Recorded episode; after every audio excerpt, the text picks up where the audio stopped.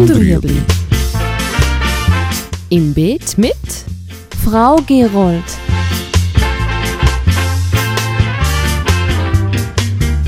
Fragen rund ums urbane Gärtnern auf Balkonien.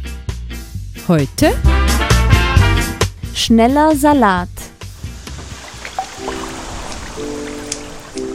Also man kann sagen, Lattich ist generell schnellwüchsig. Man kann sagen, Kopfsalat wächst oder kann man meistens nach 8 bis 12 Wochen nach der Aussaat ernten. Mein absoluter Favorit ist ein Eichblattsalat. Der heißt italienischer Grüne. Und hat eine extrem schöne Blattform. Er ist knackig, aber auch geschmacksvoll und nicht nur so wässrig.